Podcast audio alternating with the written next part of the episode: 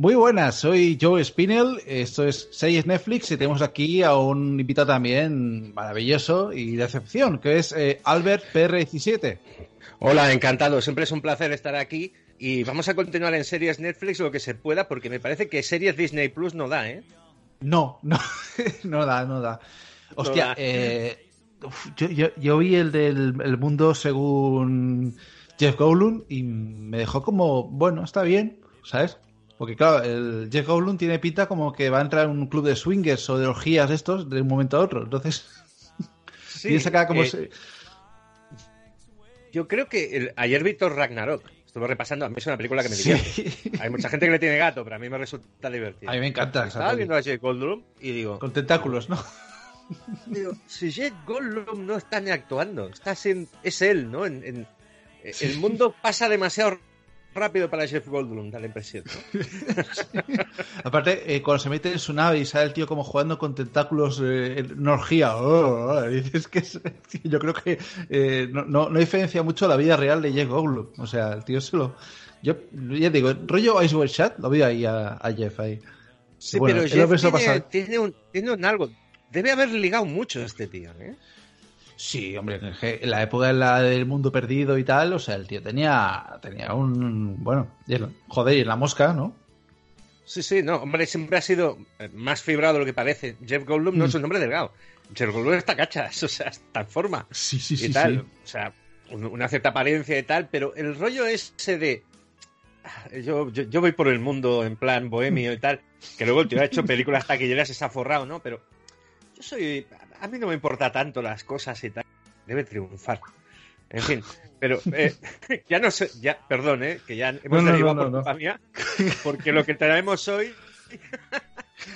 No, no, no, no entraría en Disney Plus lo que traemos hoy.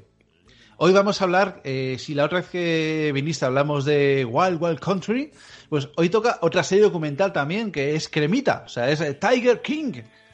¿Cuál es su emergencia? Un tigre ha atacado a una trabajadora y está malherida. No mandarán un helicóptero hasta que llegue la ambulancia. No tiene brazo. No podemos esperar. ¿Traigo la camilla? Despejad el camino. Traed la camilla. Ya vienen. Joder. ¿Estás bien? No te duermas. No te duermas. Dad una vuelta por el parque y aseguraos de que no queda nadie. Señoras y señores, antes de que lo oigan en las noticias, hace una hora una empleada ha metido la mano en una jaula y un tigre le ha arrancado el brazo. Les puedo devolver el dinero o hacerles un vale para que vuelvan otro día. Sí, Tiger King, que es de los autores de, de otra pieza maravillosa que es Fire. Fire. Que, también está en Netflix.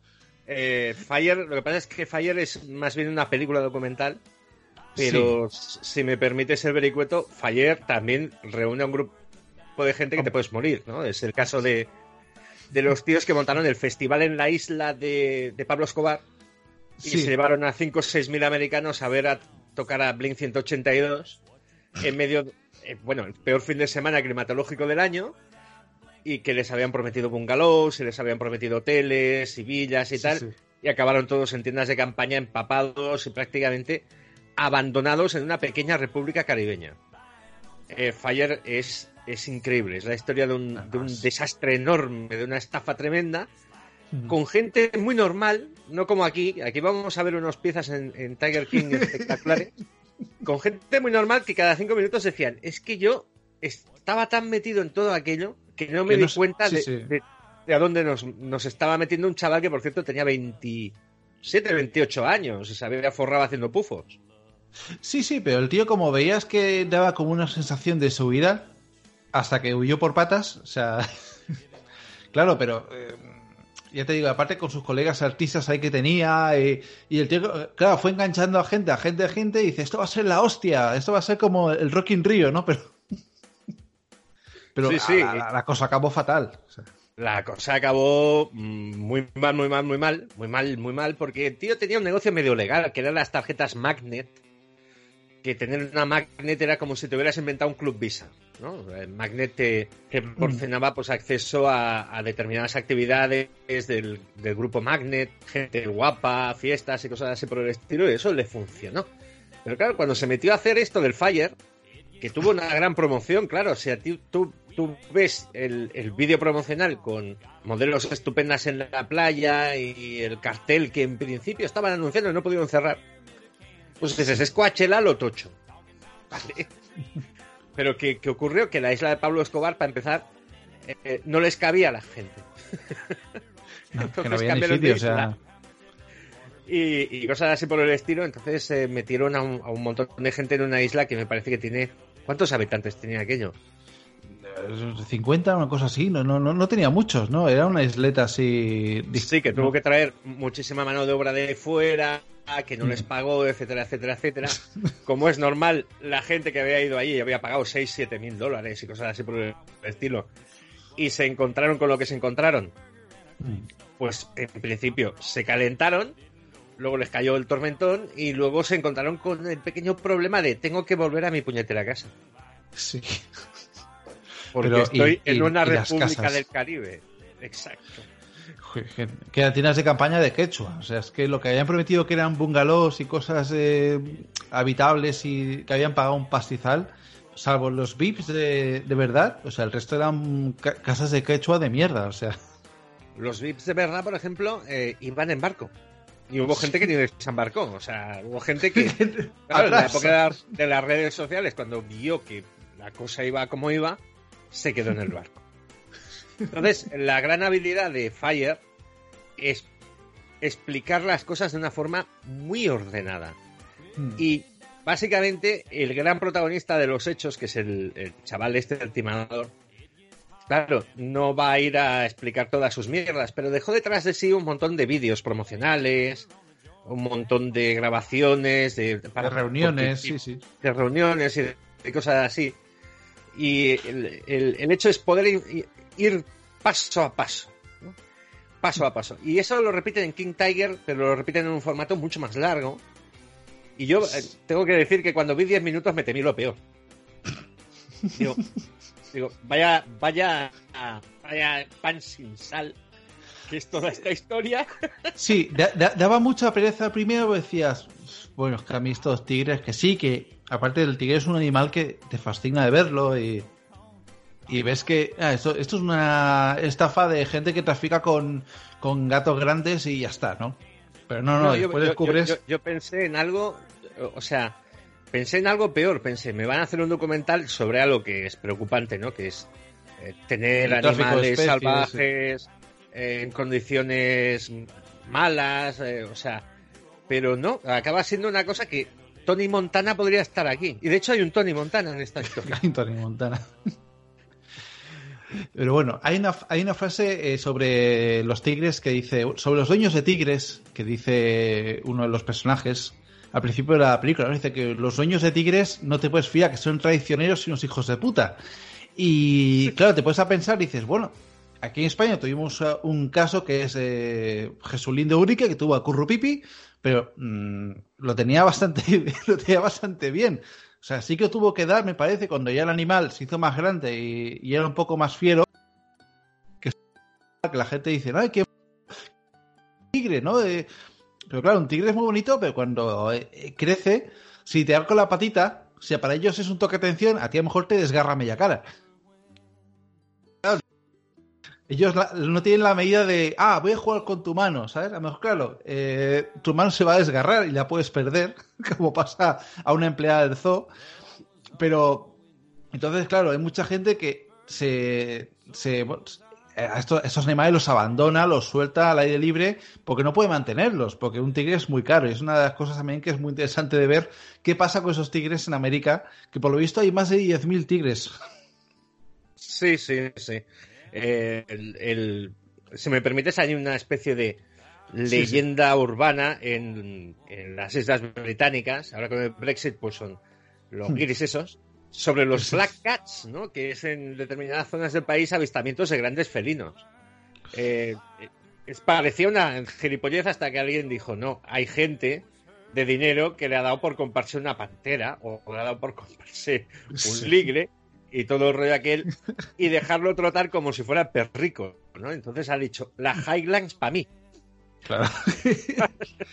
bueno, eh, me encanta la canción de Nino Bravo, Ligre, ¿no? Ligre. En Eh, aparte, lo, lo del ligre, eh, yo, tú lo has visto cuando hacían antes los circos ambulantes y tal, que decían, tenemos un ligre, ¿no? Y decías, hostia, ¿qué es un ligre? Ah, mitad león, mitad tigre, que son unos híbridos que son estériles y que suelen ser muy, muy mansos. O sea, son bichos que eh, son gigantescos, que no se pueden reproducir, se hacen gordísimos. y, y encima, claro, para los domadores son la hostia, porque pueden jugar con ellos y no les va a pasar nada. eh, sí, no, que ya veremos lo que le pasa a, a nuestro protagonista principal con Sí, un verdad, verdad. Claro, el- estamos hablando de manso respecto a qué? A un tigre, seguro, a un sí. león o a una leona, seguramente también, ¿no? Pero eh, es que el ligre es- me parece que es más grande que un tigre. Un tigre de Sí, sí, estos no, que no, puede es- pesar 250 kilos, 300 kilos. Yo diría que sí. Pues es más grande un ligre. Pues nada, eh, Tiger King narra las vivencias, el, el- digamos que es el auge y caída a los infiernos de Joe Exotic, Joe es, es ¿no? Después llamado Joe Maldonado, o John, eh, ¿qué más? Dillon me parece, también era. Bueno, tuvo un montón de nombres el hijo Si de tuviera que apostar, yo apostaría por John Maldonado. Joe Maldonado, Passage, también, es verdad. Sí, porque el, el hombre este eh, es muy particular en muchas cosas de su vida, pero por ejemplo, estéticamente eh, empezamos mal cuando es un tío con mullet en, en los Sí. 2000 mullet teñido de rubio, Sí, con, por los con- lados solo, por arriba, sí, sí. Sí, lados de la cabeza rapados y cosas así por el estilo. Y Joe dijo, ¿Eres muy hetero? Y dijo, bastante.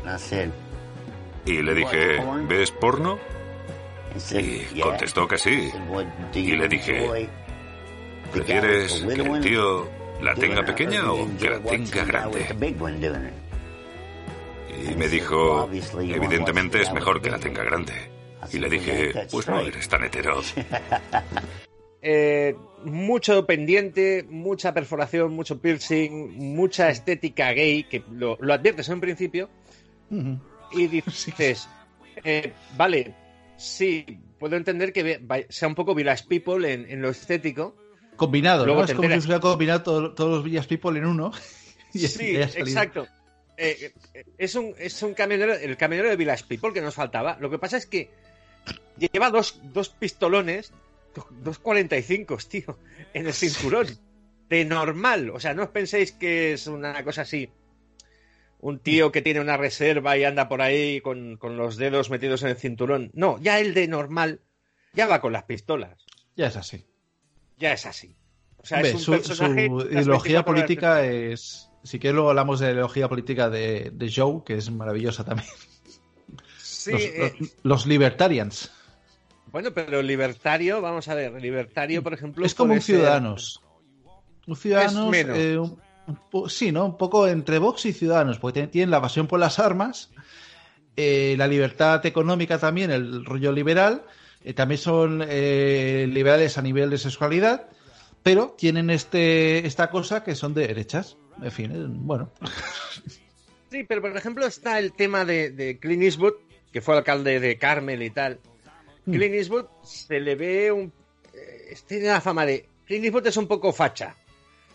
No sabría decirte yo si Clint Eastwood es tan facha como todo eso. Libertario, mm, vamos a ver.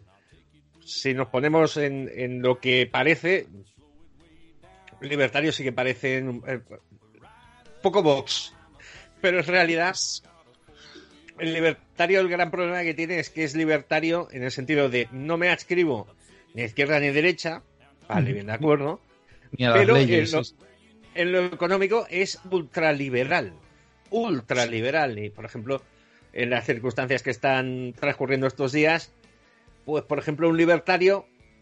es- los libertarios, esto de tener, por ejemplo, un sistema sanitario organizado, pues no lo ven. Que es una pequeña pega, ¿sabes? Y, y saldrían por la calle. ¿Qué me tiene que decir a mí cómo quedarme en mi casa, no?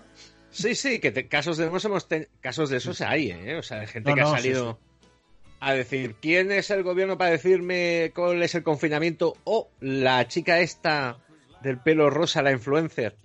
La peloponi. Eh, sí, la peloponi. Estoy angustiada, entonces yo salgo, veis, no pasa nada, yo voy sola, no sé qué, no sé cuántos, y dices, bien, muy bien, ole tu, ole tu cerebro, que me parece que le ha caído una multa de tres pares de narices en lo que tendría que caer siendo influencer. Poco le ha caído, sí. Poco le ha caído. Bueno. Pues sí, sí, los libertarios son. Entonces, Joe Exotic, pues bueno, pues es un señor que es polígamo, gay, amante de las armas y que tiene un zoo de grandes felinos, como llama él, ¿no? En el que, bueno, pues tiene 200 o 300 y pico de gatos eh, grandes con su equipo de trabajadores, que son todos gente que pues o ha salido de la cárcel o tiene problemas por ciento y pico de dólares al, cada semana, o sea, una miseria. Y comida, pues les da todo lo que repescan de los supermercados que se caduca o que no puede volver a, la nevera por, por, lo que sea. Entonces, pues bueno, pues ahí el tío se ha montado su negocio, va sobreviviendo. Claro, el, el tema está en que, para empezar, eh, Joe Exotic se preocupó cuando arrancó el negocio de buscarse, por ejemplo, qué es lo que había funcionado en otro sitio. Entonces, eso nos llevará a hablar de Vagabando Cantel, ¿no? Pero de momento lo dejaremos aquí. Eh, dijo, bueno, tengo claro el modelo de negocio, tengo que convertirme, y eso ya sale de él, en un personaje. En un personaje atractivo, y estamos hablando de la época de redes sociales. YouTube. Sí, los 2000, ¿no? 2003, 2006, por ahí, sí. Claro, entonces él hacía espectáculos de magia, hacía actuaciones en centros comerciales, hacía uso, porque esta gente son creadores, evidentemente, de cachorros de tigre, etc, etc, etc, y entonces se supo promocionar. Luego descubrió, por ejemplo, el mundo del YouTube. Porque tenía un equipo grabando un programa detrás del equipo que grababa el programa de Internet. Me importaba una mierda el programa de Internet, pero ese era el trato. Él firmó el contrato en que me dejaba grabar el programa mientras dirigiera su estudio. Todos preparados, quedan 15 segundos. ¿Preparado vídeo 1? Vídeo 2 en la cola, que yo vaya al plato. Teleprompter. A mí me fue bien. Pensé, voy a ganar un millón de dólares por este programa. Claro que te hago el estúpido programa de Internet. Este es el capítulo de Joe Exotic devorado vivo. Discovery Channel, allá voy. La pasión de Joe era hacer un reality. Un hombre gay armado en un zoo. Estaba seguro de que vendería. Hola, soy Joe Exotic, también conocido como Tiger King, el gay cateto y armado con greñas. Era un personaje mítico, viviendo en el culo de Oklahoma. Los vídeos, etcétera, etcétera. Pero más o menos él levanta algo que es el Parque de Animales Exóticos de Winewood. Que, como has dicho tú, no sé si es Omaha o es Oklahoma. Oklahoma, Oklahoma creo que es. Oklahoma. Eh, el sheriff de la localidad, por ejemplo, también sale brevemente a decir que está hasta los pelos de, de Joe Exotic. Literalmente que, le, tenía gato, ¿no? Nunca mejor dicho. sí. y de sus creadores, que como has dicho tú, los iba a buscar, eran gente homeless. Parte mm. buena, les da un trabajo y les da un techo, parte mala, les da un trabajo para que no están cualificados, ni mucho menos. Y, el techo, por ejemplo, son unos barracones donde las ratas corrían por ahí. Eh, la comida, como has dicho tú, aprovechaba una legislación que permite coger comida eh, caducada de supermercados. Hmm. Sí, sí, sí. Y con ella alimentaba a los felinos, por ejemplo, que hmm. estamos hablando de 200, 192 creo que cita, ¿eh? Algo así, una barbaridad. Tienes leones, quieren ser los campeones. Los campeones. de carne. y eh, aparte, comida de, de, vacas de esas que pasan la carretera y las atropella el camión, pues también, venga, para, para casa. Sí, es, es, lo que toca y, y, también les decía a los trabajadores, de aquí de la carne esta podéis pillar lo que queráis. Eh, pensad que la carne caducada, por ejemplo, si es carne congelada y tal, tiene menos peligro, pero, vete a, pero eh, meter la mano en el contenedor es ir a la aventura. Bien. El tema está. Este tío, al sheriff, ya el sheriff recibe un montón de denuncias por temas varios. Eh, es consciente de los cuidadores, pero por ejemplo hay un capítulo en que Exotic Joe mira al horizonte. Oklahoma, tierra de tornados. Tierra de twisters. Entonces, el tío se queda así y dice, a los gatos no les gusta. te pones a pensar y dices, a los gatos no les gusta, pero como te tire las vallas, sería un, un, ¿Te imaginas como un sarnado de, de tigres, ¿no? Un Tiger Nado, sería eso maravilloso. Tiger Nado, exacto. un Tiger Nado con gente ahí eh, acosada por, por fieras que no les toca estar ahí. que vuelan por el aire, ¿eh?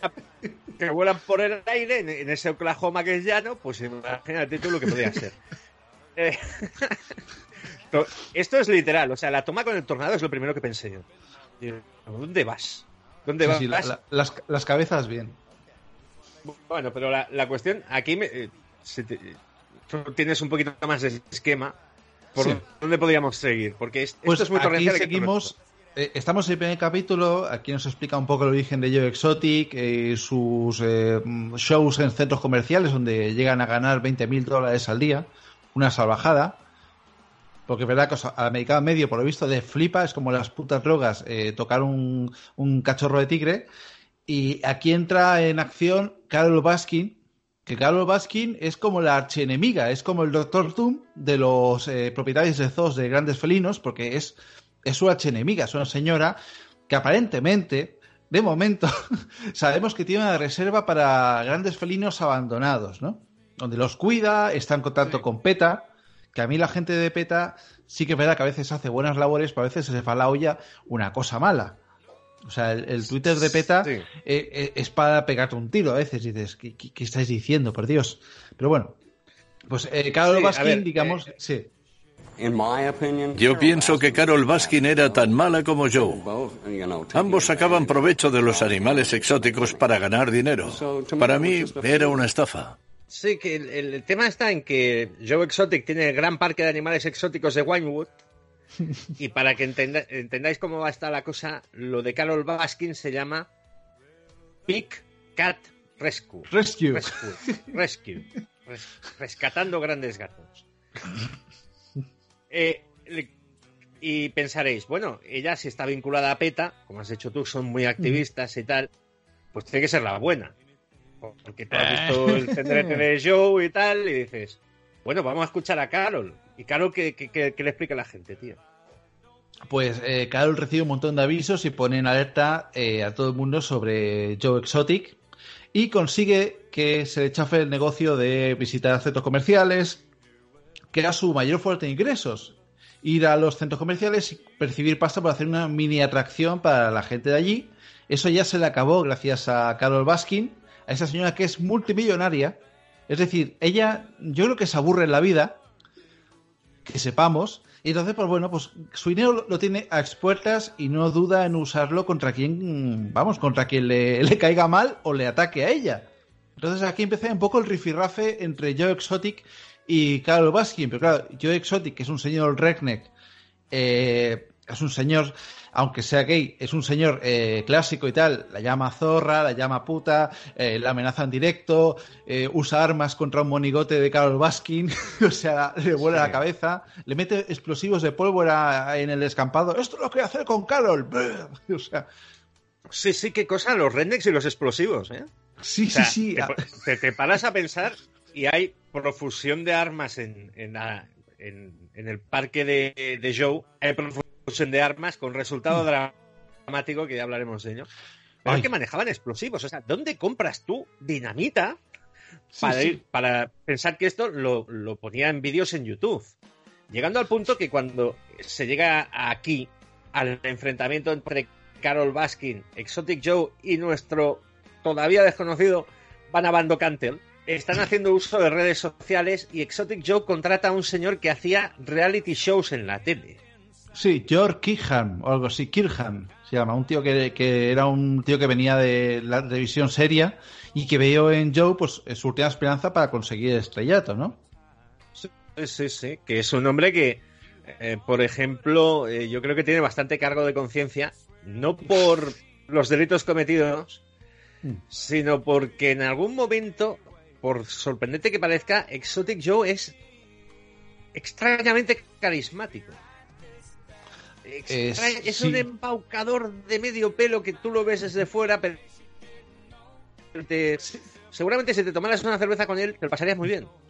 Aparte, eh, claro, también dice, no, es que Joe Exotic es como una especie de señor mítico aquí en medio de, Oklahoma, con esas pintas. Es, saben Que, tiene mucho. Y el tío lo dice: el tío doble. O sea, el tío le, le cobra un millón de dólares por grabar primero el show internet con croma, con calidad, o sea, una cosa bien hecha que lo veían 50 personas, y luego hacer una especie de, de reality por detrás, grabándolo todo, y que es lo que realmente quería vender a, a, los... O sea, rollo Fran de la Jungla. Eh, hombre, Fran de la Jungla con, con, greñas y pistolas, eh, yo lo veo bien. De todas formas, el, el Exotic Show este eh, se nos retrata, por ejemplo, a través del, del, otro redneck que tiene animales, que está en el porche y explica sus batallitas. Eh, no, eh, digamos que hay un frente anti-Carol Baskin, ¿de acuerdo? Sí, sí, sí, porque ella, ella intenta hacer una especie de ley para proteger a los grandes felinos. Y claro, a la gente que tiene zoos en los que es todo privado y ya no sabe lo que pasa, eso no les gusta mucho.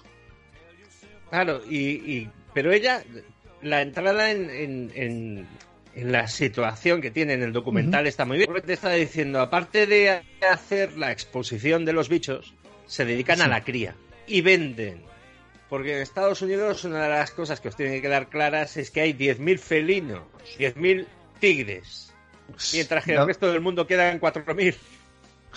Madre mía, tío. Es así de heavy. Es una salvajada. Entonces, te explican, por ejemplo, eh, el caso Jesulín Currupipi, ¿no?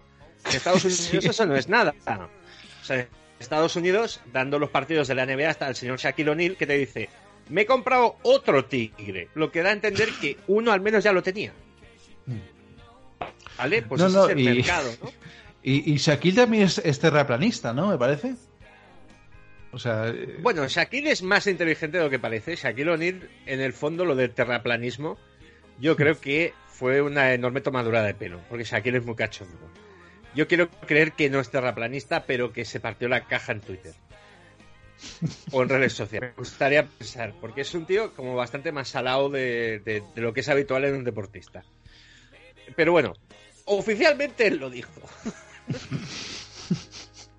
No, pero sí, sí, o sea, eh, parece como que, oh, no nos quede un tigre símbolo de poder. Es una cosa que, ya vimos en, en, Scarface, ¿no? Cuando el personaje de Tony Montana de, de Pacino tiene, tiene dos tigres, me parece. Pues aquí pasó, dos o uno, no me acuerdo. No sé, no recuerdo, no recuerdo Bueno, da igual, sí, me parece que tenía dos. Eh, y es un símbolo de poder de la hostia, o sea, no, no, ya es lo más... Y de hecho, en, la, el documental veremos cómo usan en Las Vegas en limosinas con cachorros de tigre para llevarlos a los hoteles y, que los famosos de medio pelo eh, se hagan fotitos con uno.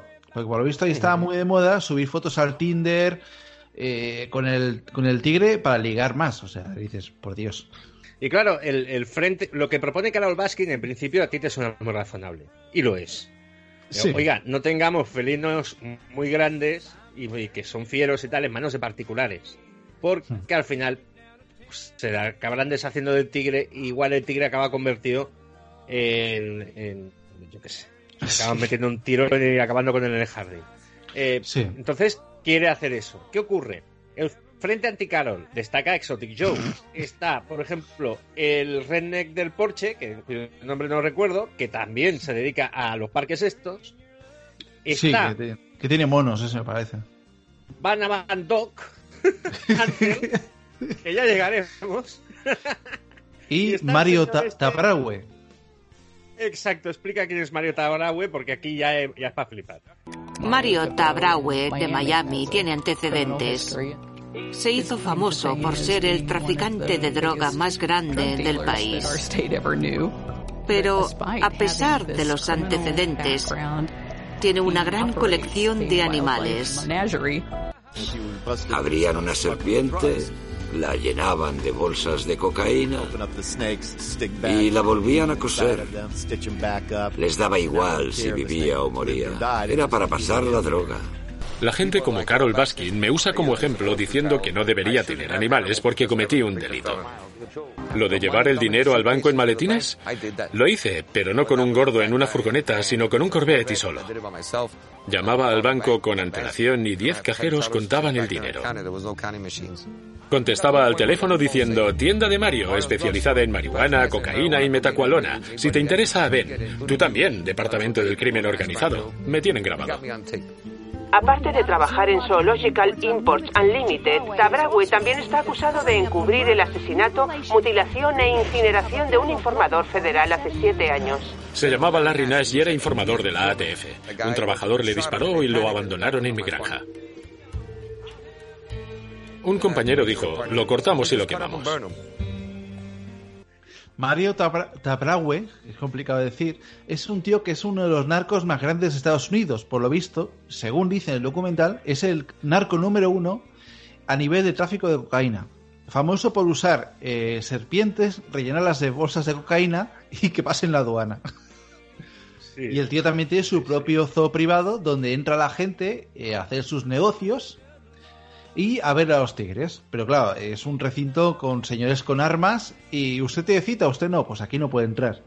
Y el señor del documental consigue entrar, yo creo que es gracias a que eh, van a hablar sobre, sobre Carol y sobre su ley de, los grandes felinos. Entonces, bueno, va, te dejamos pasar para que explicarte mi vida y tal. Pero sí, aparte de Mauro, hay que decir una cosa, que estuvo en la cárcel, cumplió. Sí. Y entonces él te lo dice, dice, hombre, yo he tenido mis problemas con la ley, eufemismo, ¿no? Y tal, pero claro, es que lo de Carol, al fin y al cabo, hay que decir una cosa, la propiedad de Mauro es para flipar. Mario, Mario. de, Mario, perdón. Eh, es para flipar en comparación con otros parques que vas a ver. Y bueno, pues este es otra, otra pata anti-Carol, que cuando le dicen, oye, todo el follón este tu copina, dice, bueno, yo de Carol, bueno, pues, pues pasara algo, pues como queriendo decir, si un día no está, pues, pues fiesta, ¿no? Y el otro es Vagabond Doc exactamente. Que es Explícalo un también. porque a mí no me creen ya, ¿eh? Dirigir la reserva es una tarea de toda la unidad familiar. Tenemos gente que se ha ido uniendo a nuestro programa de aprendizaje. Normalmente son adolescentes que viven en la reserva y muchas ya llevan varias décadas aquí. ¿Por qué le llamas Vagabond? Le llamábamos así. ¿Qué significa? Dios. Significa Dios. Vagabond significa Dios. Sí. ¿Qué significa Vagabond? Que eres amigo de Dios. Vagabond es el dueño del universo. Un hombre omnipotente que todo lo ve. ¿Tu padre es este hombre? Sin duda, en su universo es este tipo de hombre. Vale. Desde luego. Esto es Shangri-La, un increíble, incomparable lugar mágico donde pasan cosas increíbles. Todo es neutro y todo va bien. Bueno, eh, es que esto ya parece un grupo de Alan Moore, ¿no? Tú juntas a esos tres, o sea, al narco asesino, al, señor este, que lo, llaman científico místico. O sea, el tío es doctor en ciencia mística. Sí. O sea, vende libros de. O sea, no, no, quiero ni saber lo que, lo que, lo, que pondría esos libros, por Dios. Eh, bueno, pues Vagabond Doc Antel es un hippie rezagado que se crió con un gurú y el tío, pues, mm, huyó de su vida de cowboy, de su familia. y hay unas fotos de él que salen como con greñas y un bigotón y con un halcón. A mí me recordaba al, compañero de Conan el Bárbaro, a su botay. O sea, tiene un parecido ahí. Dice, lo ves y dices, hostia, se parece un montonazo. pues el tío, digamos que supo evolucionar en la vida, hizo espectáculos de magia y demás, y empezó a cambiar, a empezar a montar un pequeño zoo de animales que empezó con eh, perros grandes y tal, porque nunca habían dejado de tener mascotas. Empezó a coger tigres eh, y al final montó un, parque con el que se empezó a hacer de oro y empezó a reclutar mujeres, ya que aparte de ser un dueño de un zoo privado de lujo, que pagan a lo mejor una media de 600 dólares por entrar al día, una pasada. El tío, pues claro, tiene su ejército de mujeres, un poco como el, de Siria, el Gaddafi, ¿sabes? Sí, sí, sí. No, Siria no, perdón, se me ha ido la olla, Siria no. Libia, Libia. Libia. Libia, Libia. eh, pensad, pensad que, que, cuando se habla de ejército de mujeres es eh, coger a chicas, normalmente chicas jóvenes y guapas, eh, hacerles un contrato que son 100 dólares a la semana más techo y comida, esto se trabaja 24 horas al día porque dice uno, no hay domingos. Cuando tienes, yo qué sé, 50 acres de, parque como tiene Antel, pues, hmm. y lleno de bichos, hay que currar siempre. Y, bueno, la cuestión es que estas chicas, eh, Antel, como les tiene mucho cariño, se acaba casando con ellas. Entonces, como es, es ministro de su propia religión, pues no hay ningún problema. es polígamo. aparte, ¿cómo dicen, ¿y qué significa Vagaban? Dicen, significa Dios. Y se, se, le dicen a él y dice, no, no, es eh, hombre cercano a Dios. y se preguntan a, casi. Es casi. se, preguntan al hijo y dice, no, no, es, es como Dios. ¿Qué quedamos, cabrones? Bueno, pues el, el Vagaban este, pues tiene un parque. Es más bonito que el de Exotic Joe, tengo que decirlo. Sí. Se basa mucho en el entretenimiento familiar, se basa mucho en la imagen de las chicas que van en, en pantaloncicos y, y camisa anudada y tal. Mm. Eh, se basa mucho en que el tío va diciendo que él entrena animales para películas y cosas así. De algún sitio los tienen que sacar. ¿Vale? Hombre, claro. Pues bueno. Eh, él se lo ha montado bien. Y digamos que eh, Exotic Joe, siendo más joven, le quiso copiar el registro. Y siendo más mayor, al crear su propio parque, pues no llega. Le falta glamour. No, digamos que es como una, como una productora buena y Asylum, ¿no? Digamos que están ahí un poco en... Porque es, que es, aparte, eh, en Vagaban hay una cosa, porque entrevistan a una ex empleada que la pobre pudo huir y te dice, no, es que una de las normas es operarte los pechos. O sea, yo no tenía muy claro, pero bueno, me, me, pusieron pechos, pues vale. Y aparte, es lo que tú dices, o sea, las coge y les cambia el nombre. Tú te llamas eh, Sharon, te llamarás Moksha. y, te cambia el nombre real. O sea, eh, vas ahí al registro, te cambias nombre por Moksha. Y ahí, y ahí te lo quedas. Sí, sí, es un rollo. Eh, es un rollo. Todos son muy turbios. Sí, y más gente que va a aparecer en la narración, todos son muy turbios. Y llegados a este punto, tú estás viendo a Carol Baskin, que es una señora normal, hmm. mayorcita, regordeta. Sí, típica americana.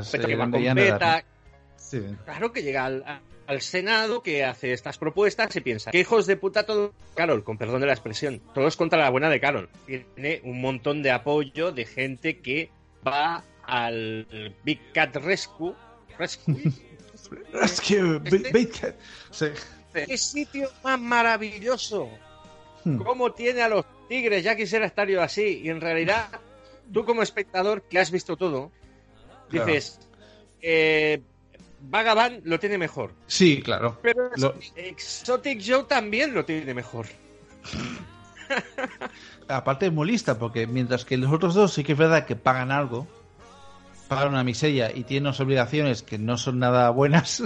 en un caso tiraste al jefe, en el caso de Vagabond, y otro comer de la basura, pero en el caso de, de Carol, todos son voluntariados de gente que no percibe una miseria y encima se organizan por camisetas de colores. O sea, los que llevan dos años, los que llevan tres pasan a otro grado. Y también es un poco, también no secta, pero casi. Sí, sí.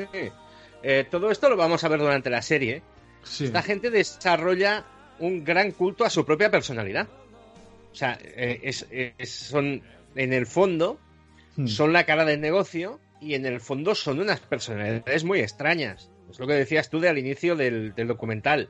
la gente que tiene felinos son todos unos cabrones. Pues en diferente grado o en diferente estilo. Todos son lo mismo. Porque Carol, al fin y al cabo, ella tiene un parque del cual saca beneficio. Está en el mismo negocio. El mismo. Sí, quizás más oculto, pero al fin y al cabo, eh, sí que es verdad que a lo mejor eh, cogerá más felinos de otra gente que no puede mantenerlo porque ha crecido y tal. sácame a este león de casa que, ya ha pegado el estirón y no, no, puedo, no puedo mantenerlo. Pues venga. Pero, pero sí que es verdad que a lo mejor, dentro de lo malo, no hace el tráfico de felinos que hacen tanto Joe o, el cabrón del Vagaban. ¿Sabes? Que son, que son un poco más eh, de vender felinos a otra gente, a ricos y famosos. En cambio, pues Carol, que se sepa, eh, lo que quiere es contenerlos en su zoo y a lo mejor con la ley aprovecharse y ser el único parque privado abierto eh, a nivel de todo el estado de, América. Pero Sí, sí, porque ella está en Florida, hay que pensar. Eh, uno está en Oklahoma, otro está en Carolina, Carolina del Sur, creo. Ella está distancia. Es decir, no, no, son, no es una competencia territorial. No están en el mismo estado ni en el mismo condado. No, no, están repartidos por todo el país, pero el negocio es el negocio. Y se van insultando ahí. Y, y, se van insultando y se van insultando por internet. Se van insultando gravemente. Y sobre todo, Joe Exotic y su productor de, dramas televisivos escenifican muchas cosas, porque no sé si lo has comentado, eh, Joe Exotic, por ejemplo, es cantante de country. Eh, sí, eh, tiene, el tío tiene varios clips. Aparte, canta como Los Ángeles, cosa que es muy extraña, porque su voz es como de haberse caído en una piscina de aguardiente.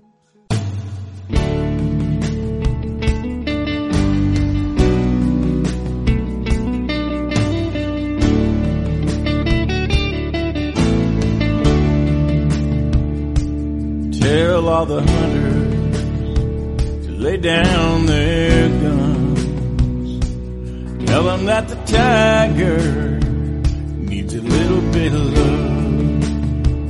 Let them run the jungle. Let them roam their land. Then stand back and marvel. What a beautiful cat. Cause I saw tiger now I understand. I saw tiger, man. I can give him a home, safe and warm. But the law wants to ban me. Can you tell me who's wrong? Every time they move, every time they breathe. I can feel their power. I can feel their peace. I saw a tiger. Now I under.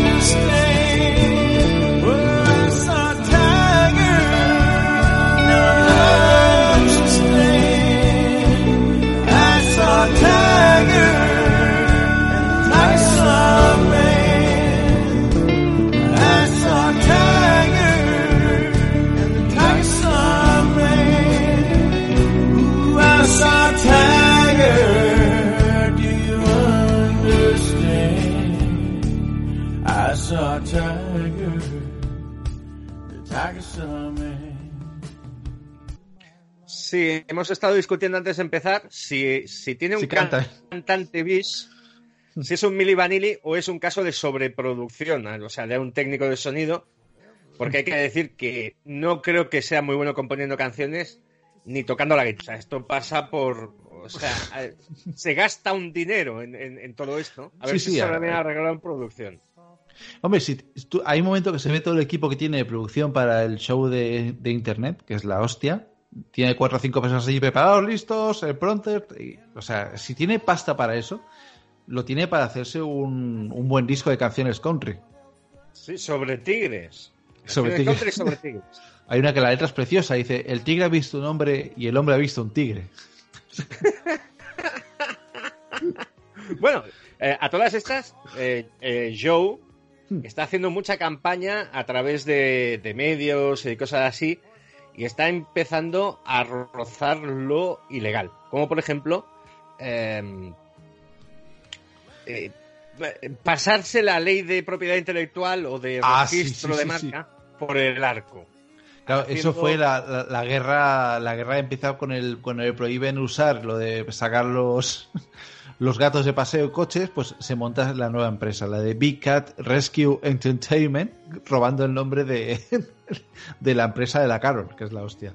Exacto. Eh, digamos que su propia empresa tenía un descrédito y él dice, pues me, le hago una adaptación al nombre de la empresa de Carol, que tiene buena fama, y hmm. no se entera. Bueno, ¿cómo no se va a enterar, cocho?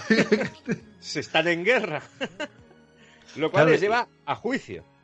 Claro, porque ahí dicen, ahí dicen, hostia, eh, no podemos pillarle, realmente podemos pillarle por el tema del tráfico de animales y el mal uso de grandes felinos, pero por esto sí que podemos pillarle. Entonces le, cayó un multazo de casi un millón de dólares, que realmente se descubre que eh, Joe Exotic, al ritmo de gasto que llevaba, no podía pagarle. y, se queda que hay las escenas de vídeo que dice, ah, me has exigido mi Rolex, mira lo que hago con él, y, lo revienta con dinamita, o sea. Sí, le dispara a la cama y cosas así por el estilo, todo muy loco. Hmm. Muy loco, muy loco, pero la cuestión es que llegan a una especie de acuerdo de pagar a plazos. Es decir, eh, Exotic Joe mantiene la propiedad, y eso es importante, del parque a hmm. cambio de unos pagos. ¿Qué dices? Qué raro siendo ella tan Mm, ¿cómo te lo diría? Tan activa en la defensa de los animales y tal. Y dices, uy la Carol, uy la Carol, qué cosas hace. Que, le permita, sí, que le, conceda un poco un respiro, ¿no?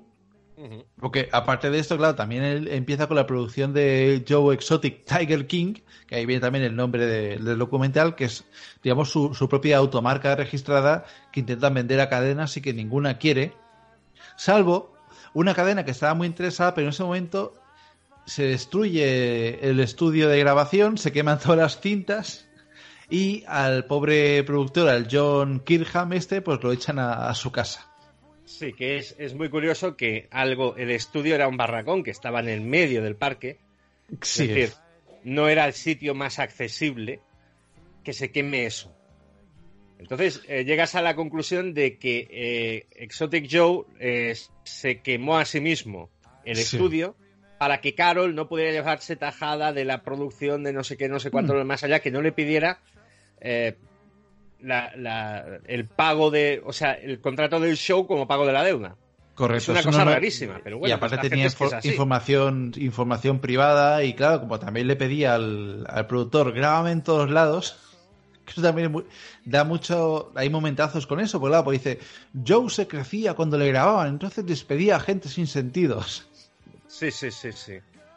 Sí, sí, un pequeño, un pequeño dictador, un Mussolini de mierda que echaba gente, ojo, que no tenían a dónde caerse muertos y que estaban trabajando para él prácticamente por el techo. Sí, sí, por el techo y, por la esperanza de reconducir su vida, porque hay una mujer que le dice, no, hay una mujer que lleva un día durmiendo en la estación de autobuses, acércate, y le va y dice, bueno, ¿quieres reconducir tu vida? Y ella, ah, casi llorando, o, dice, sí, sí, por favor, no sé qué, bueno, pues te doy 100 dólares y coge tu cosa y te vienes al, allá al parque. Claro, dejando aparte algo que es muy turbio, que es que él, eh, hemos dicho que es gay bígamo, entonces se casó con un chaval muy joven, muy cachas. El, sí, el, John, John Finlay también se llama. El... que resultó no ser gay y que se tiraba a las empleadas del parque. Bueno. Qué, momentazo, tío, eso. Y aparte, el pobre, claro, le cuesta hablar porque cuando sonríe le, faltan casi todos los dientes en la boca. Sí, sí. O sea, todo lo que le falta al dentista se le ha hecho un tatuaje, o sea, es la hostia.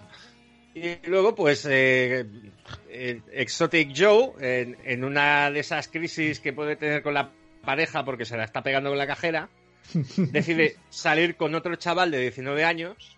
Travis. Travis con el que se casa, ¿vale? Yo creo que Travis tampoco era ahí. No fue raro compartir a Joe con otro tío, porque Joe había intentado muchas veces meter más gente en la relación. Un día me preguntó si Travis podía entrar en la relación y... Como tampoco conocía nada mejor, no me importó.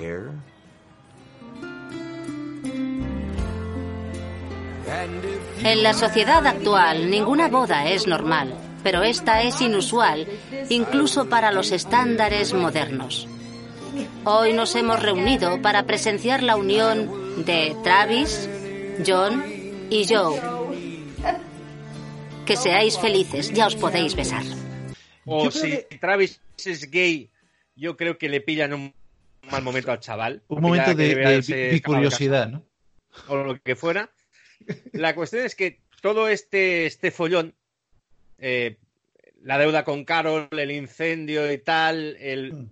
Matrimonio a tres, etc, etc, etc, le puede a Travis. Chaval joven, cae en una depresión, no lo detecta nadie, hasta que entra en la tienda de souvenirs y delante del cajero saca una Luger y se vuelve a la cabeza. Sí, encima una Luger, que es la pistola de los nazis, que es maravilloso. Pero decía que lo hacía como en broma, porque lo hice delante de su manager de campaña política cuando ya está empezando, que dice, mira, y le entra con la pistola y el tío dice, pero ¿qué, estás haciendo? Y dice, no te preocupes, no pasa nada, si estas armas no, si no van cargadas, no sé qué. Y entonces hace esto y blam. Se vuelve, se vuelve la tapa de los sesos. Lo cual a Joe le golpea, pero le golpea de aquella manera, porque hay que pensar que Joe, en una de sus grandes ideas, tiene dos prácticamente simultáneas, que es para intentar evitar el pago a Carol, juntarse con un tío que es, eh, ¿cómo era? John. Jeff, Jeff Lowe. Como Rob Lowe, pues Jeff Lowe. Jeff Lowe de California. Un tío que tiene casoplones, que tiene cochazos, un tren de vida que te mueres. Aparentemente. Una, esposa joven y guapa es el triunfo, ¿no? Es, es un tío que aparece en las reuniones con Ferraris. Cuando Jeff apareció, la dinámica del parque cambió. A Joe solo le importaba la opinión de un tío que no hacía nada en el parque, no limpiaba las jaulas, no hacía las cuentas, no recibía a los clientes, no daba de comer a los tigres. Fuera como fuera, Jeff sedujo a Joe. Joe quedó prendado. Joe le entregó las llaves del reino para evitar que Carol se las llevara. Y a partir de ahí, Jeff intentó burlar la autoridad de Joe y separarle de su riqueza, en mi opinión. Cuando llegué todos eran fieles a Joe. Y creo que no estaban muy convencidos de que dos personas pudieran mejorar las cosas. Jeff Lowe despidió a la mitad de los trabajadores, llamó putos maricones a un par de ellos y caldeó el ambiente. Eh, Jeff Lowe le dice a Exotic Joe, ponme el parque a mi nombre y yo no tendré que pagar a Carol. Y Joe Exotic es tan imbécil que lo hace. Sí, sí, le deja todo. Que ya igualmente le había dejado bastantes deudas a los padres. Iba a casa de los padres ahí, fírmame aquí, ¿sabes? Sí, y la otra idea genial que tiene prácticamente de forma simultánea es una vez ha transferido el parque a Jeff Lowe, que deja un encargado, que ya hablaremos de él, deja un encargado atrás. Allen, Allen no sé qué, sí. Sí, el bueno de Allen, que es un expresidiario, como Jeff Lowe también, eh, pero un expresidiario de los que ha matado gente. Es un tío muy turbio y queda en el parque como encargado. Pues simultáneamente tiene la genial idea de presentarse a gobernador del estado, el bueno Exotic Joe, y decide hacerlo como libertario. ¿Por qué? Porque él no tiene ni puñetera idea de lo que es ser libertario y su jefe de campaña, que es un chaval que le enseñó a hacer trucos de magia cuando era pequeñito. Dice, a mí me dijo, ¿qué es mi jefe de campaña? Y yo dije, sí, no sé qué, sí, que se ve, se ve un poco listo. Sí, sí, y de hecho dice, él no sabe lo que es ser libertario, el libertario era yo, yo lo expliqué dijo, pues me suena bien. Bien. Evidentemente no llega a gobernador de Oklahoma porque supongo que Oklahoma entre todos alguna neurona tenían aquel día de votaciones. Sí, se queda al tercer puesto, pero bueno. no sé qué. Tercero, a saber de cuántos, ¿no? Pero bueno, pierde, pero pierde poco. Pero la cuestión es que todo esto, quieras que no, aunque la campaña se basa mucho en, explotar pues eh, negocios que tiene, ¿no? Las limusinas, los tigres, el, canal de internet y el YouTube y tal, eh, ha costado un dinero. Ha costado un dinero y entonces es cuando aparece Jeff Lowe, que Jeff Lowe coge, mira las cuentas de algo que en estos momentos es suyo. Dice, oye, que eh, aquí me falta un dinero que, que, has hecho qué? ¿Que me has firmado mis, mis talones con mi firma? ¿Has falseado mi documentación, cabrón, para hacer la campaña? Claro, que todo está, eh, se está grabando. ¿Hay un vídeo de eso? Que nos fuimos al banco. Quería un extracto de cuenta de los últimos 12 meses, porque él no me los daba. Fui a la cajera y me dijo, ¿va todo bien por allí? Le dije, sí, ¿por? Y contestó, creo que están investigando a Joe. Miré a Loren y pregunté, ¿quién? Y dijo, tiene una orden federal. ¿En serio? ¿Y sabe de qué va? Y dijo, eso es todo lo que sé, no sé nada más. Los federales lo vigilaban.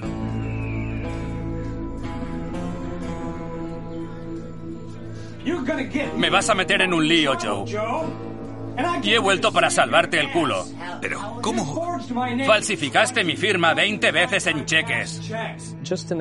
Solo durante los 12 meses que se presentó a gobernador de Oklahoma, encontramos 88 mil dólares de fondos malversados. Haces lo que te sale de los huevos sin preguntarme y eso no está bien. Eres un socio de mierda.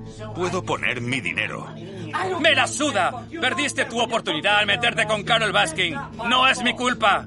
Es tu culpa. No puedes canalizar y malversar dinero. He venido a salvarte el culo. Vete a saber dónde coño estaría si no fuera por mí. Y me lo dijiste tú mismo antes de que me fuera. No me jodas. No puedes meterme en un lío y tratarme como una mierda gilipollas. Lo tengo todo cubierto, Jeff. Es, es lo más tremendo? el trabajo documental es la hostia, pues claro, eh, tenían videocámaras por todos lados, aparte de grabarse ellos con el móvil, grabarse con cámaras buenas, y todo está ahí. Cuando llega Jeff Lowe y dice, pero ¿cómo él es tan imbécil de coger los libros y poner donación a la campaña en los libros de mi negocio? Que eso es ilegal. Que te has gastado, no sé si eran 80 mil dólares, que para una campaña no es nada, pero para un negocio son 80 mil dólares. Entonces, eh, Jeff Lowe hace cosas como muy espectaculares y te das cuenta de que Jeff Lowe no es trigo limpio. No, Jeff Lowe había estado en Las Vegas en un juicio por un intento de agresión, intentó estrangular a una chica y, estaba fuera de, puro milagro. O sea, estaba... y entonces, claro, dice, eh, no me interesa enturiarme más contigo, aparte que me ha dicho el FBI que están investigándote por algo que vete a saber no quiero saber nada. que también él tiene parte de que ver en eso. O sea, el tío, es, el tío es un manipulador, un estratega, entonces su objetivo de conseguir el parque y todo va ligado a esa investigación que está haciendo también el FBI eh, sobre Joe Exotic. Pero bueno, ya, lo veremos. Es que, es, todo un locurón de, mala gente. Bueno, eh, yo creo que la parte de Exotic Joe hasta que se tiene la bronca con Jeff Lowe llega hasta aquí, pero tenemos que volver a Carol Baskin. Sí. Porque Exotic Joe sigue teniendo su canal de YouTube y hmm. empieza a destapar cosas de Carol Baskin y es entonces cuando esto deja de ser lineal.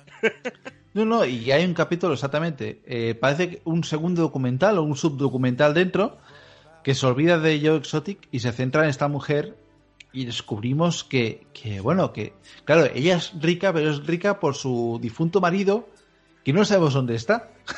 Es que es, un caso muy curioso porque la gente, eh, a ver cómo te lo explicaría, en Estados Unidos, si tú desapareces, hmm. a los cinco años te pueden declarar legalmente muerto, ¿de acuerdo? E hmm. incluso hay chistes recurrentes, ¿no? En Padre de Familia eh, hay un momento en que Peter se mira y dice, hace tanto tiempo que no lo veo que lo puedo declarar legalmente muerto. Joder. ¿Vale? Pues eh, eh, cuando desaparece el marido de Carol, desaparece de desaparecer. Desaparece absolutamente hasta el punto que solo hay una teoría muy peregrina, mm. sustentada en absolutamente nada, de que este hombre pasó una depresión y se fue a Costa Rica en un Cessna, desde Florida, que no llegas, no llegas. Un Cessna con porque te otra amante, o sea, es que Claro, aparte te explican que realmente la, la Carol esta eh, no le gustaban los tigres para nada, que eso era una afición que tenía el otro como millonario, que la conoció con 20 años, eh, dejó a, su mujer y a las hijas que salen por ahí también, que también tienen tela, porque dice, no, tengo mucho miedo de Carol, pero vamos a soltar aquí lo que hay, a ver qué pasa. Y, es lo que dicen, o sea, eh, realmente ella, que es alérgica a los gatos, no le gustaba nada eso, que ella acabar con eso, pero realmente se da cuenta de, oye, me está a punto de abandonar, eh, me va a dejar aquí, pues voy a, voy a recuperar eso, hacer un negocio para mí, y de ahí viene la, digamos, el bulo, digamos bulo, que eh, usa Joe Exotic, es decir, que Carol Baskin lo que ha hecho es triturar a, a su difunto marido y darse a comer a los tigres. Sí, sí, sí, sí. Y además hace vídeos con una Carol Baskin de pega oh, en, que, en, que, entrega pues al marido de trozos a los tigres para que se los coman. De todas formas, una cosa es que la versión de Exotic Joe de hmm. que es un tigre se pueda comer hasta hacer desaparecer a una persona o varios, hmm. Te lo puedas creer o no. Y otro es que en el fondo ha desaparecido ella lo ha heredado todo porque tiene un testamento muy extraño donde se especifica que en caso de desaparición. Sí, que parecía modificado. que es una cláusula que no está en ninguna parte. ¿eh? O sea, los testamentos es en caso de mi fallez, cuando yo fallezca y tal, se lo dejo a mi mujer, o si, o se lo dejo a mis hijos, o se lo dejo a mi marido. No. Desaparición o muerte, todo va automáticamente a Carol. Sí, sí, sí. Que eh, sale un señor fiscal y dice, no lo he visto en mi vida, no está en la jurisprudencia en ninguna parte. Bien, pues eh, eh, lo que yo llego a entender de todo esto es que en el fondo esté donde esté lo que quede pueda quedar del marido de Carol, el marido de Carol con Carol pasó un rato tolerano con quien fuera. Pero que ya no está entre nosotros. No, no, no, y aparte hablando de una fortuna. Uno dice 20 millones de dólares, otros dicen 5 o 7 millones, pero bueno, es pasta. Sinceramente es pasta y si encima haces un negocio en el que te van trayendo los gatos para que tú los cuides y cobras entrada encima personal que son voluntarios, no les pagas una mierda. o sea, tienes un negocio ahí que encima te vas lucrando. No pago a nadie para que cuide a los animales porque la gente lo hace gratis. Carol Baskin tiene un ejército de gente trabajando gratis. No es estúpida. Le hacen el trabajo sucio. Como hoy vendrá tanta gente, hemos traído 76 voluntarios acompañados por familiares. Ellas son Regina y Bonnie, que llevan los pantalones más chulos que he visto nunca. Me encantan. Tras pasar aquí cinco años, pueden graduarse como cuidadores expertos. ¿Los de color azul? Azul marino. Azul El azul real. Soy una interna. Trabajo seis días a la semana, 12 horas al día, haciendo el programa de voluntariado. ¿Estás en contacto con los internos? Por desgracia, apenas les conozco hasta que van por el nivel 5 y pienso, vienes mucho para aquí. Exacto. Y eso, eh, ahí yo le daría razón a Exotic Joe. Hmm. porque es un caso que al no haber cadáver, es, un... Yo estoy convencido de que la policía querría poner a Carol eh, contra la pared y darle con una guía telefónica hasta que cante y seguramente sale, sacar la verdad. Pero no hay cadáver. Yo la ponía un tigre. Claro. y aparte, eh, descubres al nuevo marido, al señor Baskin, que se ve un tío bastante listo, pero hay varios detalles, que es que cuando él habla, ella se domina muy fijamente, analizando todo palabra por, palabra lo que está diciendo. O sea, lo, yo, yo, sé, yo ese hombre, digo, el día que te equivoques en algo, no te van a encontrar, o sea. Sí, sí, es. Sí, eh, a partir de ese momento, toda la percepción de lo que ha sido Carol, que en algunos momentos te ha parecido extraño, dices, madre mía, si es peor que Joe. ¿Por qué Joe, en partes del documental, está encerrado en una cárcel de alta seguridad? ¿Qué ha pasado aquí? Sí, que se oye eso de cuando me escuchen mi historia sabrán, se preguntarán por qué estoy aquí, no sé qué. Bien, eh, una vez aclarado que Carol no, es, no parece ser trigo limpio, no. Pues volvemos a la historia de Joe y Jeff, Jeff Lowe. Bien. Jeff Lowe obviamente echa a Exotic Joe del negocio, lo echa del mm. parque, quema los documentos, o sea, quema todos los registros, eso no sé si es, si es legal, pero lo, de quemarlos los quema. Y se ve cómo los quema. Y, bueno, pues Joe prepara su salida. Es decir, le, dice, recoge y vete, no sé qué, no sé cuántos. Hmm. Eh, Jeff se va, deja de encargado al, al encargado que tiene, que vaya a pieza. Pero Joe hace una salida, dice, bueno, voy a intentar recuperar lo que pueda. ¿Y qué es lo que tiene más a mano? Tigres. se llevan ahí a los, a los cachorros de tigre que puede pillar y se va con su nuevo novio, que, que tras dos, meses de la muerte de, Travis, con la pistola Luger, pues ha conocido a Dillon, que es otro chavalín ahí también marchoso guaperas, y, y con él se van a, otro escampado con los animales en un, en un camión y cogiendo todo lo que pueden de, del, parque de antiguamente suyo. Sí, sí, o sea, ver un tigre, eh, ver tigres adultos, grandes, sedados, cargados con excavadoras dentro de camiones y cosas así por el estilo, o a, Exotic Joe y su novio eh, repartiendo cachorros de tigre por, por, a privados, es una cosa alucinante. O sea, eh, a 5.000 dólares el cachorro. Me sí, sí, sí, una salvajada. Porque, claro, encima, claro, son animales. A mí me da, me da mucha pena porque en algunos casos, o sea, se ve como está pariendo la, la tigresa y se lo cogen sin miramientos, ¿sabes? O sea, que eso es, lo peor que puedes hacer, porque la madre ya lo va, lo va a despreciar completamente, ya se va sin su imprenta y ese animal ya o lo cuidas tú o se muere, literalmente. Pero bueno, la cuestión es que el, parque en estos momentos ya es propiedad de Jeff. Jeff se va con el redneck del Porsche a intentar montar otro parque en otro estado, aprovechar los animales y todo el rollo de aquel es decir, eh, probablemente el parque de Joe Exotic ya cierre y se traslade.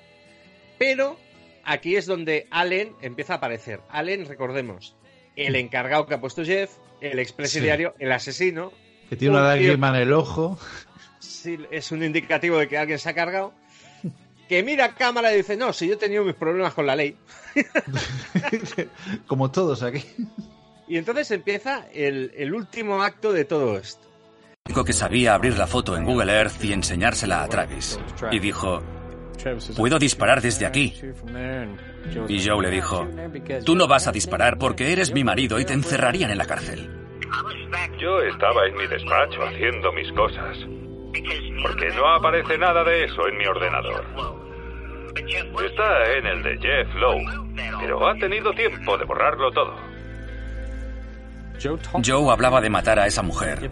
Si no lo decía cada día, era cada semana. Esa zorra sigue viva. Ya encontraré a alguien. Lo decía sin tapujos. Joe me preguntó varias veces si conocía a alguien que pudiera matarla. Yo pasaba de él, era una chorrada. Un día entré en su despacho y me dijo, he comprado esta ballesta. Podrías usarla cuando esté paseando. Si le disparas con esto, nadie te verá. Pensé, ¿qué cojones dice? Puedo pasearme por Florida con un traje de camuflaje, pero con una ballesta para el carro. La enemistad entre, entre Exotic Joe y Carol no se ha acabado por el hecho de que él deje el parque. Y de hecho, eh, mientras él ha estado allí, ha intentado calentarle la oreja a Jeff. Sí, digamos que entre los dos un poco retroalimentándose para, para, hostia, haz esto y a, ver si te la cargas, te la quitas encima, porque es una enemiga común de toda esta gente que se dedica a traficar con, grandes felinos, entonces pues si algún desgraciado se la carga, como Joe Exotic, pues genial, ¿no? Claro. Eh, pensad que Joe era un obsesor de las cosas de Carol y Carol en sus vídeos mm. salía paseando por la propiedad. Estamos en el siglo XXI. Entonces tú puedes ir a Google Maps. Y de hecho, Exotic Joe ya había, ya había volado en helicóptero encima de la propiedad de Carol para decir, mirad qué mierda de propiedad tiene Carol y qué, asco de jaulas y cosas así. O sea, la conocía la propiedad. Mm. Y en los vídeos detecta pues que ella sale a hacer paseos en bici mientras graba y tal. Y con Google Earth es capaz de determinar un sitio donde Allen puede ir acceder y matarla. Y, sí, cagársela por. creo que le pidió 5.000 y al final le daba 3.000 dólares porque yo Exotic no tenía más. O sea, no tenía más pasta para, para pagarle a. Y el tío la, coge, pero en lugar de ir a por ella, se lo repiensa, le da una vuelta y dice, mira, me quedo con la pasta, me voy a un motel, a, otro estado y a tomar por culo. Sí, se va a correrse una juerga olímpica. En paralelo, mientras Exotic y, Allen están en estas, Jeff también parece estar a corriente de esto. Jeff Lowe, el, el millonario de los pufos, también parece, a veces más, a veces menos, que está al corriente de esta movida pero que él no mete mucho la patita. Y la cuestión es que hay un tío, que es eh, James, eh, el Chucky este. Sí.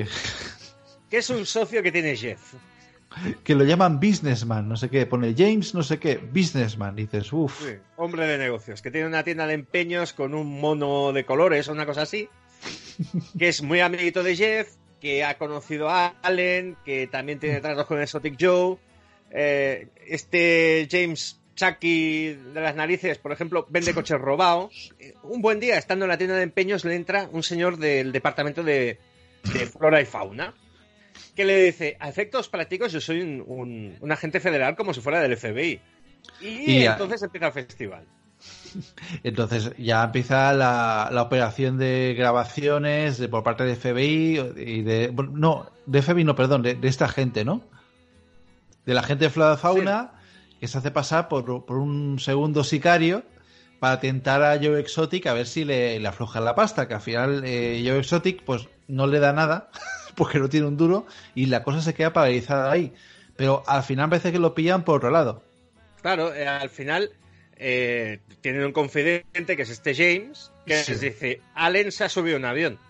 Entonces empieza una operación de cobertura sobre Carol Baskin y se moviliza el FBI de Florida y resulta que Allen muy sabiamente, ha dicho, me ha pagado 3.000 dólares, no quiero meterme en este follón, tengo 3.000 dólares en el bolsillo, me voy a poner hasta arriba y se corre una juerga de campeonato y luego vuelve tranquilamente. Creo yo entender es que alguien en el FBI ya se puso al corriente de, debían tener, ¿cómo se llama? Un tablón, ¿no? Con todas estas mierdas juntas y dijo, ¿sabéis qué? Vamos a detenerlos a todos. Lleva años intentando que alguien mate a Carol.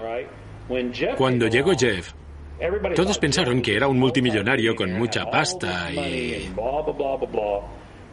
Cuando llegó, a Joe se le subieron los humos y ambos quisieron matar a Carol.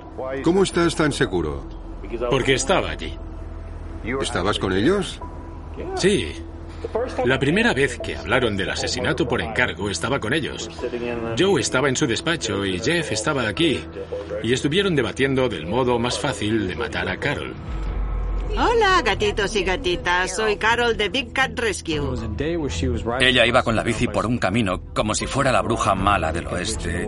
Y Joe dijo, mírala muy zorra, recorre todo este camino y no hay nadie a su alrededor. Aquí es donde hay que atacar. Alguien metido entre los arbustos debe pillarla ahí mismo. Jeff Lowe entró en Google Earth. Señaló el camino justo al lado del Big Cat Rescue y dijo, te metes entre los arbustos y le disparas cuando pase con la bici. Jeff Lowe era un buen estratega. Yo era el único que sabía abrir la foto en Google Earth y enseñársela a Travis. Y dijo, puedo disparar desde aquí. Y Joe le dijo, tú no vas a disparar porque eres mi marido y te encerrarían en la cárcel. Como me dijo una amiga cuando le puse al corriente de esto, dice, es que yo soy un agente de federal y llego el primer día y me tienen que poner al corriente de este cacao y no me entero. Yo también los hubiera detenido a todos. Y es lo que ocurrió. Eh, detuvieron a Allen, detuvieron a James, detuvieron a Jeff, hmm. Eh, detuvieron a Joe Exotic, y etcétera, etcétera. Y entonces se produce algo eh, como te lo diría yo? Eh, en medio de todo este cacao, yo supongo que lo más rentable era decir, bueno, vamos a ofrecer tratos de inmunidad y que nos den a Exotic Joe y lo vamos a entrollar por conspiración para un asesinato. Como Allen no ha matado a nadie, él, pues bueno, puede decir, me dio 3.000 dólares para un acuerdo y tal y no se va a ir a la cárcel porque no ha hecho nada. Eh, Jeff, en principio, no podía implicarle y James, Chucky, al fin y al cabo es el primer delato. Entonces todos estos están esperando que llegue el juicio y el Exotic Joe, que es un crack, dice, ah, no, yo quiero un juicio para que la gente... para que la gente se entere de todo lo de Carol, que esto es mentira, que esto no sé qué, no sé cuántos. ya veréis si hay un jurado con 12 personas con que solo convenza a uno con mi verdad ya tendrá 20 años de cárcel. No, no, sí. Aparte, el equipo legal del, del Exotic Joe le pedían, oye, no hables, por Dios, o sea, no, no tesifiques, no hace falta que hable, como diciendo, como le hables, le vas a cagar más. Y me parece que, que le han caído, eh, creo que son 20 años, una cosa así. Y es un tío que ya tiene ya casi 50, o sea, va a salir ya siendo abuelo. bueno, eh, o más de 50, es que el, el Exotic Joe este Pues sí, se le ve muy baqueteado. La cuestión es que el tío en la cárcel ha, podido responder a muchas de las cuestiones que hay en el documental, ¿no? Sí. Claro, cuando no lo tenían a mano, pues le llamaban por teléfono. Y entonces él, pues telefónicamente iba explicando sus cosas. Pero el cierre del documental está muy interesante. Al fin y al cabo, Allen no ha ido a la cárcel. Jeff lo está persiguiendo la ley por otros pufos que ha pegado se ha implicado en aquel famoso nuevo zoo que quiere montar en Las Vegas y el socio no estaba muy contento. eh, Chucky ha salido pues bastante indente, le han dejado quedarse el mono. Claro, siguen sus cosas, pero yo dice una cosa que es verdad. Dice, yo estoy aquí en la cárcel y no he matado a nadie. Carol Baskin está fuera y ¿dónde está su marido? bueno, y, al final acaba eh, el tío hablando con PETA y dando datos de todos. O sea, el tío dice, voy a joderlos a todos, porque claro, ninguno le ha apoyado. Dice, voy a hablar de Jeff Lowe, voy a hablar del, del Vagaban este. Eh, o sea, el tío va a informar de, de todos los eh, señores que tienen zoos privados y, va a ir a por ellos. O sea, eso está. O sea, acaba pasándose al lado bueno, pero por venganza.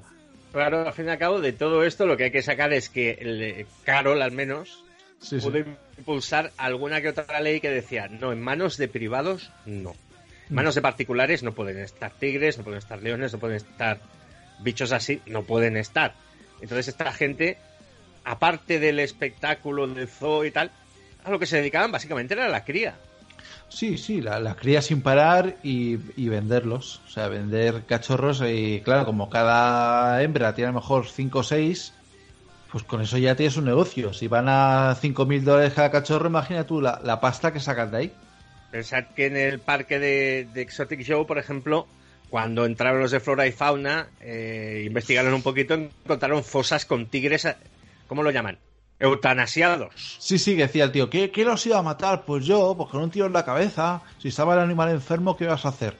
Claro, el servicio veterinario, no tenemos que pensar que esto sea el zoo que tú puedes visitar en, eh, por ejemplo, el zoo de Barcelona ni nada por el estilo. No, esto no es así. Esto es eh, explotación de los animales y, claro, los cuidadores que tú tienes son gente tan poco preparada. Y, por ejemplo, eh, ¿tú te acuerdas de la chica, no? Que... Sí, que le pierde el brazo. Pobre. Claro, la chica viene de la calle, le ofrecen un trabajo, le, se pone a cuidar tigres. Un día se despista y como lo estaban grabando todo, un día se despista, está Joe grabando sus cosas y sus canciones y se vienen unos gritos, se acerca a una jaula, está la chica herida en el suelo y ella dice, me ha cogido el brazo. Y aparte él dice, esto me entierra, esto me arruina, porque dice, como esta tía busca un abogado, es que me cierran el parque. Y ella, en cambio, como tiene muy buena fe y tiene entrega por el parque, va a los cuatro días a trabajar. Claro, ella llega y le dice, oye, que te ha quedado el, brazo, eh, te ha quedado muy perjudicado, vamos a ver si podemos reconstruir algo. Y ella dice, no, amputar. Necesito volver al trabajo y se lo dice a los del documental. Si Carol se hubiera enterado, hubiera cerrado el negocio. Y eso yo no lo podía permitir. Pues eh, claro, Carol eh, lo que ha conseguido es que los privados, los particulares, no tengan acceso a tigres y leones y bichos así. Hmm.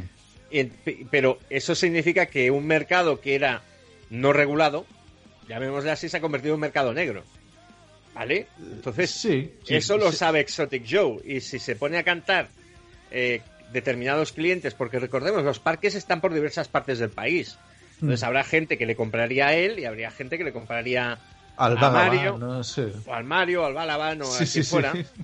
Eh, entonces este mercadillo se supone que no es un mercado, o sea, mm, ¿cómo te lo diría? Eh, Shaquille O'Neal no se iba a ver a Exotic Joe, supongo. Se iría a ver a alguien que se dedicará pues, a comercializar a un dealer de tigres. ¿Cómo a, un, globo de tigres. Tráeme el tigre. eh, a través de contactos poco claros. Pues todo ese mercado no desaparece, se convierte en mercado negro. Y, es eso de, bueno, pues espero que los entruilen a todos porque los he, visto, los he conocido a todos y ninguno me ha gustado. nadie, te puede caer bien aquí. O sea, es que es, eso es muy bueno el documental, que todo el mundo tiene su lado gris o, o negro, literalmente, y encima tienes información y documentación para aburrir. O sea, ya después nos hemos dejado, yo que sé, al manager del parque, a que le faltan las piernas, al John Reinke este, que, sí, que el pobre por ahí amargado. Sí, que eh, hay gente que trabajaba para Exotic Show y decía, claro, él estaba en sus espectáculos, sus campañas, su esto, su lo otro, su voy a grabar en la tele, que por ejemplo, él reconstruye con donaciones el estudio de televisión y aprovecha para hacer una pizzería. Y dices, madre mía, ¿dónde vas? Pizzería con, con, la comida del supermercado caducada, o sea que eso es maravilloso. Exacto, o sea, un atentado a la salud pública de narices. Pues, eh, por ejemplo, el, eh, este encargado del parque, que es un señor que le faltan las piernas, pero no por, por un ataque de felino. no, este... fue, fue muy imbécil, hizo un jackass y, y tuvo una lesión tremenda. Lo decía, dice, es que yo estaba por ahí y alguien tenía que coordinar.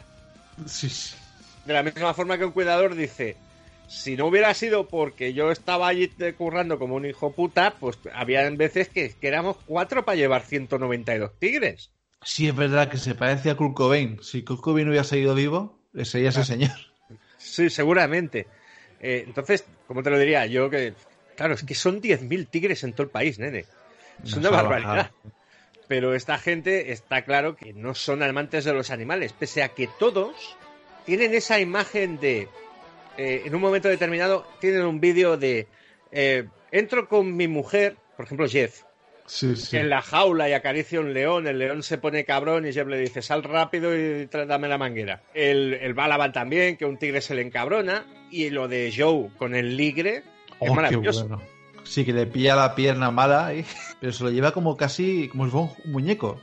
Sí, sí, lo agarra de las botas, porque claro, como va vaquero, pues supongo que tendría unas botas que olerían a cuero de cabra o lo que fuera. Y el ligre dice, qué curioso, me lo pilla del pie y se, lo lleva arrastrando como si fuera un palillo. Porque es, que no son gatos, leche. Esta gente que, que tienen esta imagen de yo aquí controlo, ya tienen encontronazos de este tipo. Pues imagínate. No, no, y, es lo que dice el, con lo que acaba ya la, digamos, la parte un poco moral del final, que lo dice el chico este que lleva la campaña política, que dice, con toda la pasta que se han gastado, tanto el Carol como Joe Exotic, en, la pelea la pelea legal y, en ataques de producciones y cosas, se podría haber salvado gran parte de la selva o el entorno de estos animales y que hubieran seguido libres y felices. O sea, realmente ninguno de los dos eh, son protectores de animales ni, ni luchan porque estos bichos estén en su, en su selva.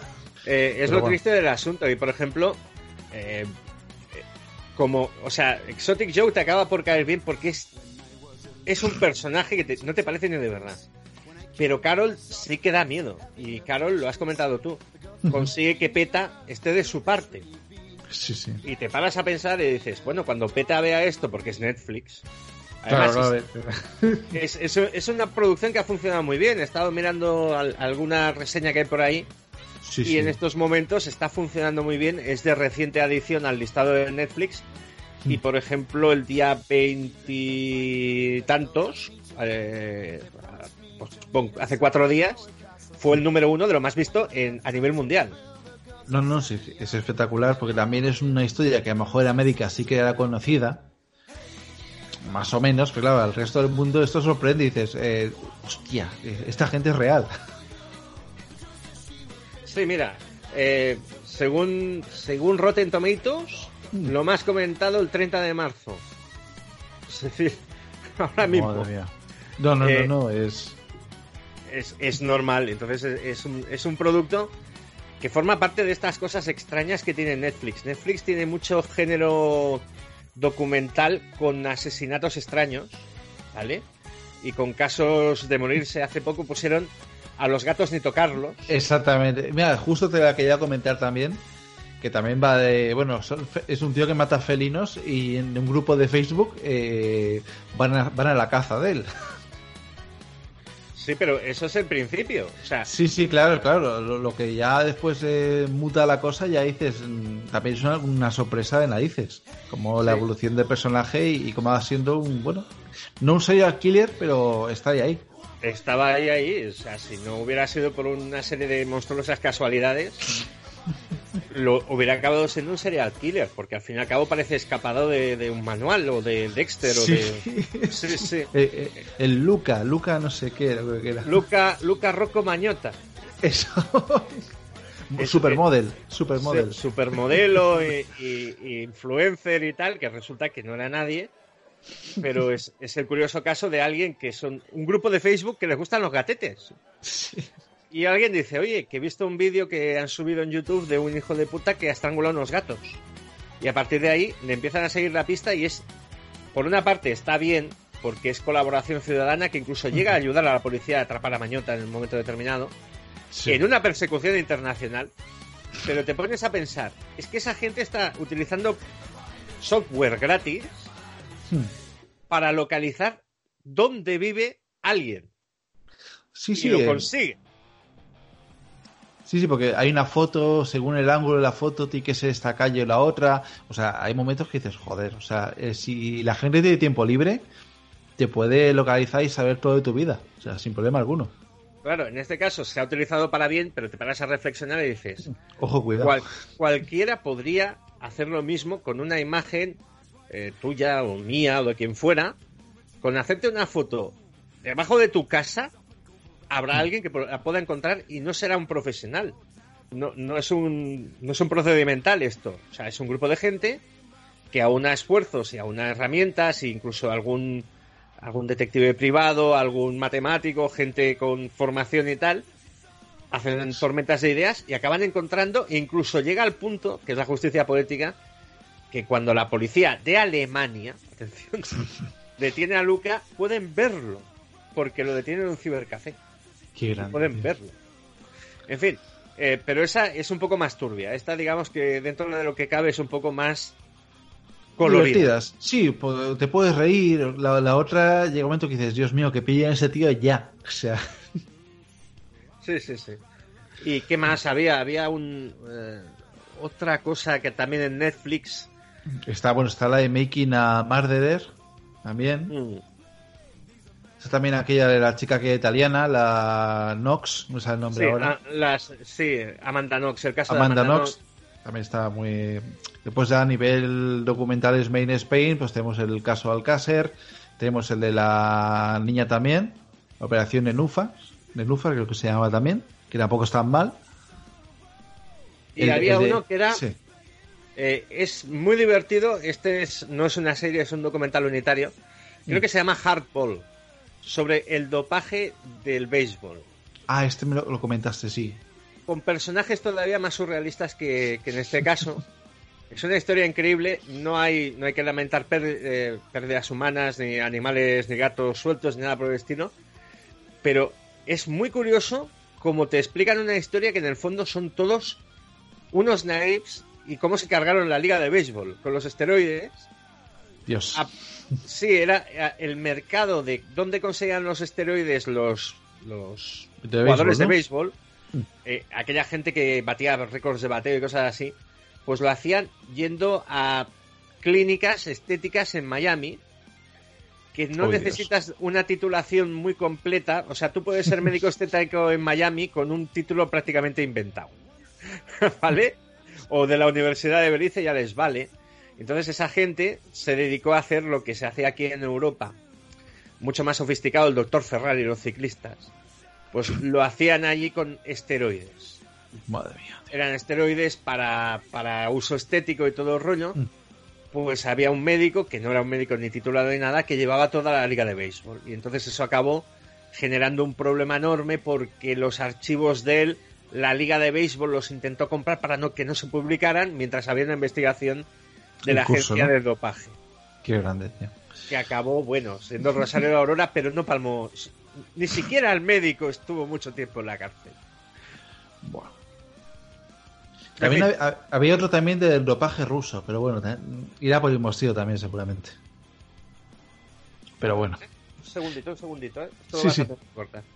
No pasa nada. ¿Me has dicho que había uno de? Había uno del dopaje, del dopaje ruso también, de las causas por las que les petaron de las Olimpiadas.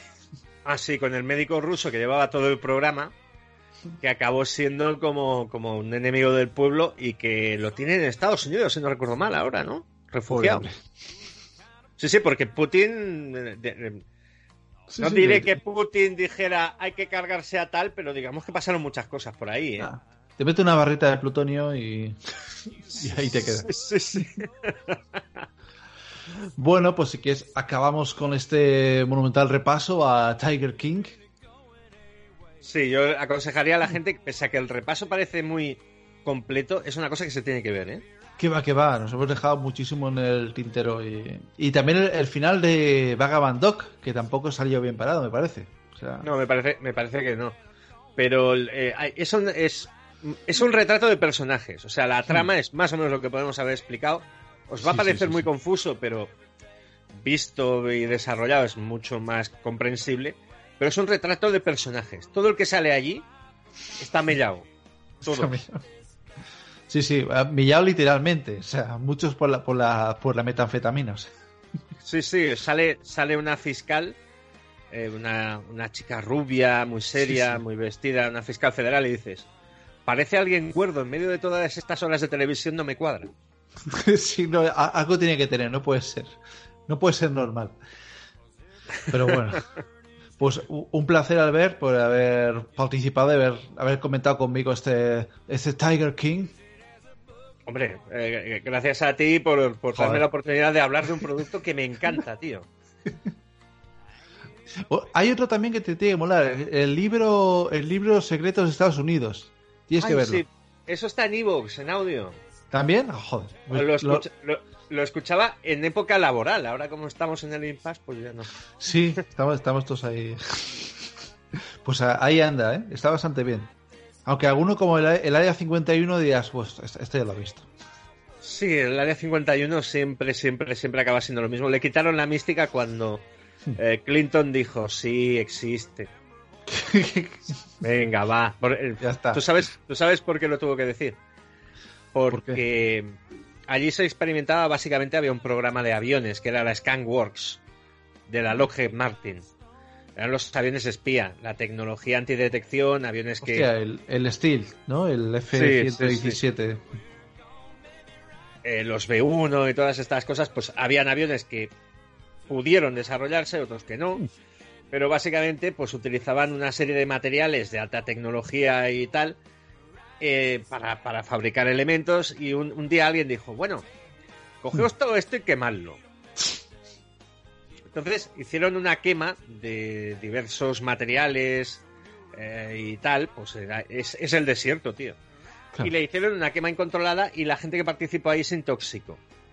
Entonces tuvieron que afrontar una demanda por intoxicación de unos trabajadores en Área 51 como no estaban revelando qué es lo que, en qué estaban, pero estaban diciendo, no, yo es que estaba ahí y me hicieron hacer esto, pues eh, la cosa se puso complicada legalmente. Además coincidía con que estaba Clinton y dijo, pues bueno, pues...